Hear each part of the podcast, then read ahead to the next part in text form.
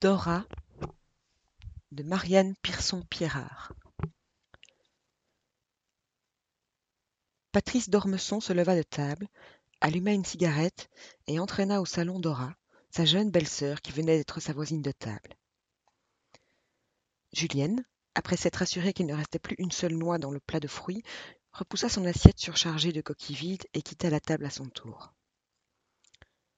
Alicia resta seule entre ses deux beaux-frères, Christian d'Ormesson et Germain Saville. Les deux hommes poursuivaient par-dessus sa tête une interminable discussion financière à laquelle elle ne prenait aucune part. Les mots glissaient sur elle sans accrocher sa pensée. Dévaluation, balance commerciale, déficit budgétaire. Son esprit suivait Patrice au salon, comme il l'avait suivi à table, dans tous ses gestes, dans toutes ses réparties. Elle ne pouvait s'intéresser qu'à son mari. Pensait-elle à son ménage, à ses enfants, à un livre, à un paysage? C'était comme à l'accessoire d'une vie que Patrice seul remplissait. Quant aux idées générales et aux discussions qu'elle pouvait faire naître, elle ne l'agitait que lorsque Patrice lui-même se mettait à en discuter devant elle. Elle restait alors suspendue à ses lèvres, devançant souvent sa pensée et ne concevant pas qu'il pût dire autre chose que ce qu'il disait. Depuis douze ans qu'ils étaient mariés, elle n'avait cessé de penser comme lui. De la place où elle était restée, elle pouvait l'apercevoir, sur le long canapé de satin vert, assis entre Dora et Julienne qui se parlaient, penchées devant lui. Appuyé au dossier, les bras en croix derrière les deux femmes, il semblait considérer le groupe resté à table.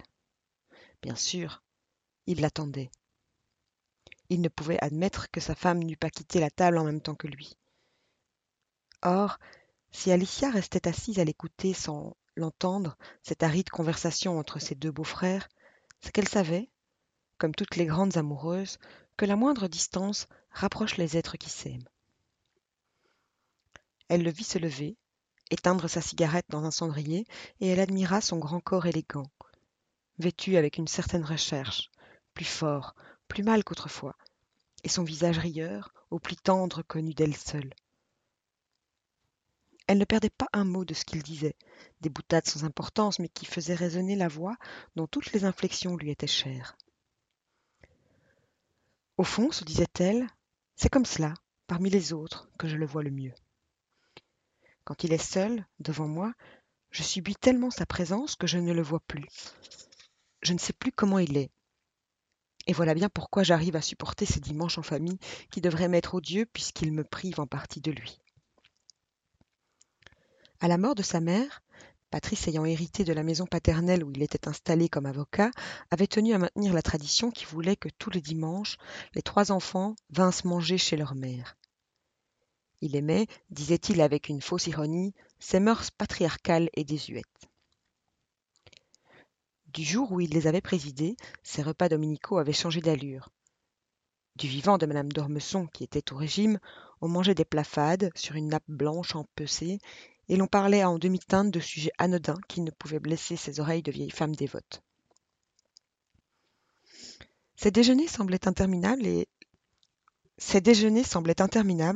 et les jeunes ménages s'en allaient tôt sous des prétextes divers.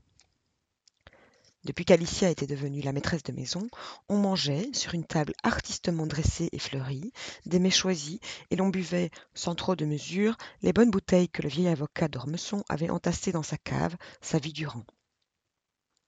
Patrice était heureux de pouvoir réunir, sous le toit paternel devenu le sien, son frère et sa sœur, et d'éprouver ainsi, de manière tangible, une fois par semaine, le lien puissant qui les unissait. Il avait l'esprit de famille et il imaginait déjà ses propres enfants, parvenus à l'âge d'homme, se réunissant aussi, quand ils n'y seraient plus, et recréant par leur étroite entente le symbole de l'amour qui les avait fait naître. C'est bien simple, disait Germain Saville pour se résumer. La France est en déficit depuis Louis XIV. Depuis bien avant, disait Christian d'Ormesson. Voyez cet amoncellement de châteaux et de cathédrales, des trésors enfouis dans les moindres musées de province. Il n'y a pas un coin perdu qui n'ait des vestiges d'une richesse inouïe. C'est tout cela qui a ruiné la France, pas vrai? Il scruta un instant le regard d'Alicia pour savoir ce qu'elle en pensait. Évidemment.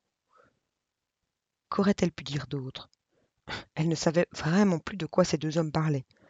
Alicia, le café Du salon, Patrice l'appelait. Pourquoi ne disait-il pas chérie?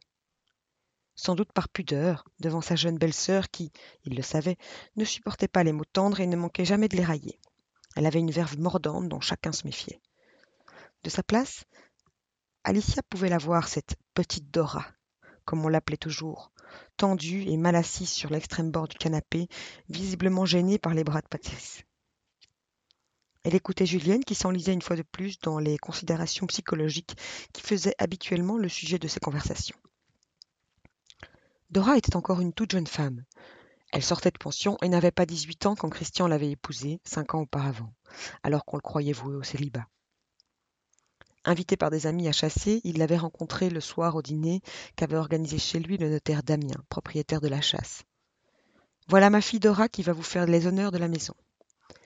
Les cheveux en bataille, maigre et flanquée dans sa robe de pensionnaire, un regard furieux dans ses yeux de braise, Isadora Damien s'était exécutée.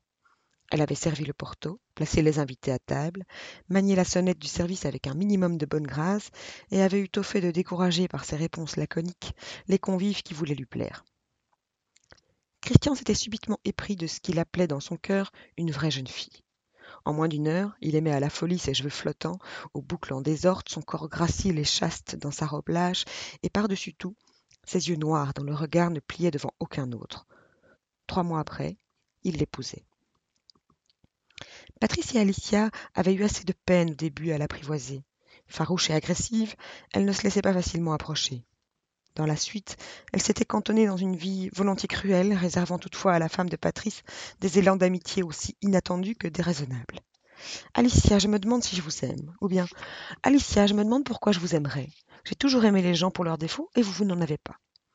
À de tels aveux, Alicia répondait de tout son cœur, car elle ne demandait, elle, qu'à aimer, c'est-à-dire à reléguer dans un regard, dans un grand cercle de sympathie, tout ce qui excédait le noyau brûlant de sa passion pour Patrice. Alicia, le café De nouveau son mari l'appelait. Cet appel banal qu'il venait de formuler, ce nom qu'il venait de crier à travers le salon, n'était-ce pas tout de même l'appel de son amour? Car ce n'était pas tant le café qu'il réclamait que sa présence, dont il avait lentement appris à ne plus pouvoir se passer. Germain Saville rejeta sa serviette et se leva de table. Christian essaya encore de capter l'attention de sa belle-sœur et de lui faire entendre les quelques arguments qu'il n'avait pas eu l'occasion d'exprimer. Il aimait ainsi retenir Alicia pour lui seul, sous le prétexte d'une discussion quelconque, car il y avait entre sa belle-sœur et lui un passé trouble qu'il espérait toujours faire renaître. Alicia avait cru l'aimer au temps où ils fréquentaient ensemble l'académie.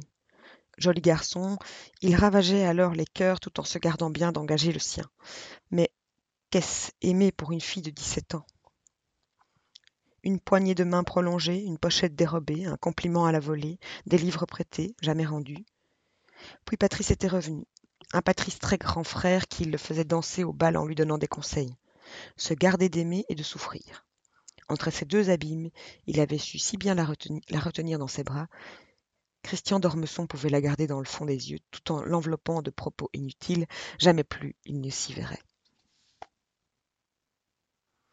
Son beau-frère abandonna brusquement les finances publiques pour lui dire à brûle-pourpoint Tiens, devine qui j'ai aperçu hier en passant devant chez eux en voiture. Son regard allumé fouillait celui de sa belle-sœur. Les Maliens, le père et la mère. Je les ai parfaitement reconnus. Ah Tu te souviens que j'étais amoureux de Simone? Ils doivent être revenus d'Argentine, et ils habitent toujours la même maison. Je me suis rappelé leurs petites sauteries, leur enjade et le pain d'épices, et le tapeur qui suait. Cela m'a fait un drôle d'effet. Voilà plus de quinze ans. Tu devrais aller jusque-là, savoir ce qu'ils sont devenus, Simone et Bertrand. Il lui demandait cela d'une voix pressante, comme s'il lui demandait un plaisir personnel. Mais il vit qu'elle rêvait et crut devoir encourager sa rêverie. Quels gosses nous étions cette première jeunesse, n'est-ce pas ce que nous avons eu de meilleur? Elle sourit, et il voulut aussitôt déchiffrer son sourire.